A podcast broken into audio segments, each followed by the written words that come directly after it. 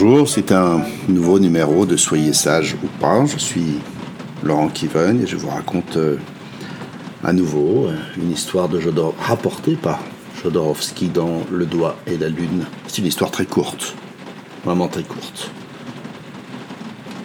Je veux devenir un maître dans l'art de l'épée. Combien de temps me faut-il? Dix ans. Ah non, ah non, c'est trop long. Vingt ans. Ah ben non, c'est beaucoup, beaucoup trop de temps. Trente ans. Voilà, la fin de ce court dialogue. Euh, les histoires zen sont vraiment dans l'économie de moyens. C'est court, facile à raconter.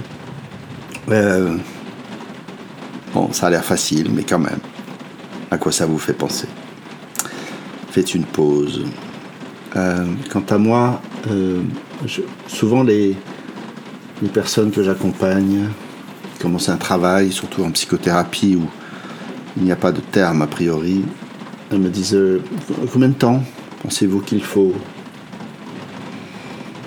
Alors d'abord je, n'en sais rien. Et puis euh, ce début d'impatience est déjà la, la première manifestation de la résistance au changement, quelque bénéfique que soit le changement et quelque douloureuse soit la situation dans laquelle sont ces gens qui arrivent. Et plus il y a de résistance, plus il faudra de temps. Non pas que la question ne soit légitime, c'est évident qu'on a envie de savoir.